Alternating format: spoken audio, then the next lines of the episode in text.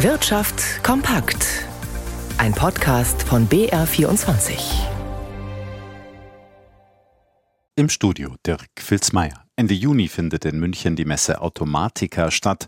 Dabei geht es im Wesentlichen um die Automatisierung von industriellen Abläufen, zum Beispiel mit Robotern.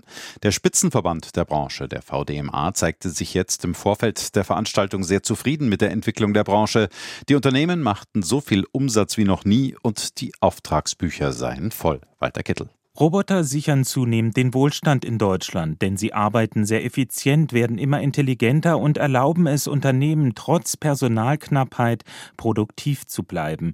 Dieses Bild zeichnet der Industrieverband VDMA und warnt zugleich vor möglichen Ängsten, denn wenn Roboter in Firmen einziehen, würden die Arbeitnehmer gleichzeitig in neuen Funktionen dringend gebraucht.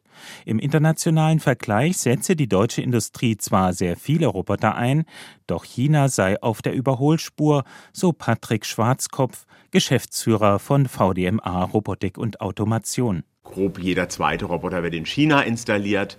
Alle anderen Länder dieser Welt installieren dann auch knapp die Hälfte. Also das ist schon enorm, wie viel der Anteil von China hier ist. Deutschland bleibe keine Zeit, sich auszuruhen. Auch der Ausbau der erneuerbaren Energien sei auf kostengünstige, hochautomatisierte Massenproduktion angewiesen, etwa von Brennstoffzellen. In allen Branchen gehe es darum, künftig nachhaltiger und wettbewerbsfähiger zu produzieren und mit Hilfe von Robotern den Fachkräftemangel auszugleichen. Die chinesische Regierung betreibt ein möglicherweise geschicktes wirtschaftsdiplomatisches Spiel mit den USA. Während Vertreter der US-Regierung gerade eher ablehnend behandelt werden, können wichtige Repräsentanten der Wirtschaft mit offenen Armen rechnen. Steffen Wurzel. Die Worte, die Chinas Außenminister Qin Gang im Telefonat mit seinem US-Kollegen Anthony Blinken Anfang der Woche wählte, waren harsch. Mischt euch nicht in unsere inneren Angelegenheiten ein, respektiert unsere Ansprüche auf Taiwan, hört auf, unsere Souveränität zu untergraben. Völlig gegensätzlich behandelt Chinas kommunistische Führung amerikanische Wirtschaftsvertreter. In Peking empfing Staats- und Parteichef Xi Jinping heute Bill Gates. Xi würdigte Gates als den ersten amerikanischen Freund, den er dieses Jahr persönlich getroffen habe. Ende Mai posierte Chinas Außenminister Qin Gang in Peking lächelnd mit dem Chef des US-Autokonzerns Tesla, Elon Musk.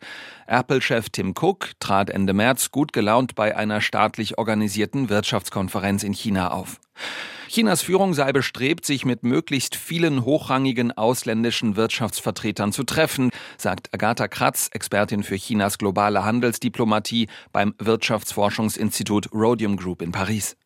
Für die US-Regierung sei es zurzeit unglaublich schwierig, mit Vertretern der chinesischen Führung ins Gespräch zu kommen. Vereinbarte Treffen würden abgesagt, Absprachen nicht eingehalten. Nicht ausgeschlossen, sagt Agatha Kratz, dass Chinas Führung mit ihrem demonstrativen Werben um US-Wirtschaftsvertreter eine Art Paralleldiplomatie verfolgt. Wer mit dem Flugzeug verreist und dabei in einem Nicht-EU-Land umsteigen muss, kann sich trotzdem auf seine EU-Reiserechte berufen, solange der Staat natürlich innerhalb der Europäischen Union erfolgte. Das hat der Bundesgerichtshof jetzt in einem Urteil betont. Dabei ging es um eine Verspätung, die bei einem Anschlussflug in den USA eintrat. Das gelte auch, wenn wirtschaftlich voneinander unabhängige Fluglinien die Flüge abwickelten, so die Richter. Entscheidend sei lediglich, dass es einen einheitlichen Flugschein von einem Veranstalter gebe. Im verhandelten Fall war der Flug von Stuttgart über Zürich nach Philadelphia und Kansas City in einem Reisebüro gekauft worden. Der DAX hat heute ein Rekordhoch nach dem anderen erreicht. Ralf Schmidberger in unserem Börsenstudio. Wohin kann es denn noch gehen mit dem deutschen Leitindex? Ja, das ist natürlich eine gute Frage. Einige meinen, dass die Luft immer dünner wird am deutschen Aktienmarkt, denn wir sind ja wirklich jetzt einige Zeit schon in Hochstimmung beim DAX. Auf Wochensicht hat der DAX äh, ein Plus von rund drei Prozent hinzugewonnen. Im Moment ist die Gier größer als die Angst vor Kursverlusten, meinte ein Börsenbeobachter, denn insgesamt sind die Hintergründe für die Wirtschaftsentwicklung ja nicht allzu toll. Die Zinsen gehen weiter nach oben. Das haben die US-Notenbank und auch die EZB klargemacht in dieser Woche. Und die Wirtschaft läuft ja wirklich nicht toll. Die Bundesbank heute rechnet mit einem Minus bei der Wirtschaftsleistung von 0,3 Prozent in diesem Jahr. Also die Luft wird dünner, so heißt es unisono. Aber man weiß nicht, vielleicht geht es trotzdem nach oben, weil auch die Alternativen zu Aktien natürlich nicht groß sind. Der DAX im Moment ein halbes Prozent Prozent im Plus bei 16.365 Punkten. Zugewinne kleine, auch in New York. Dow Jones und Nasdaq kommen jeweils 0,1 Prozent voran.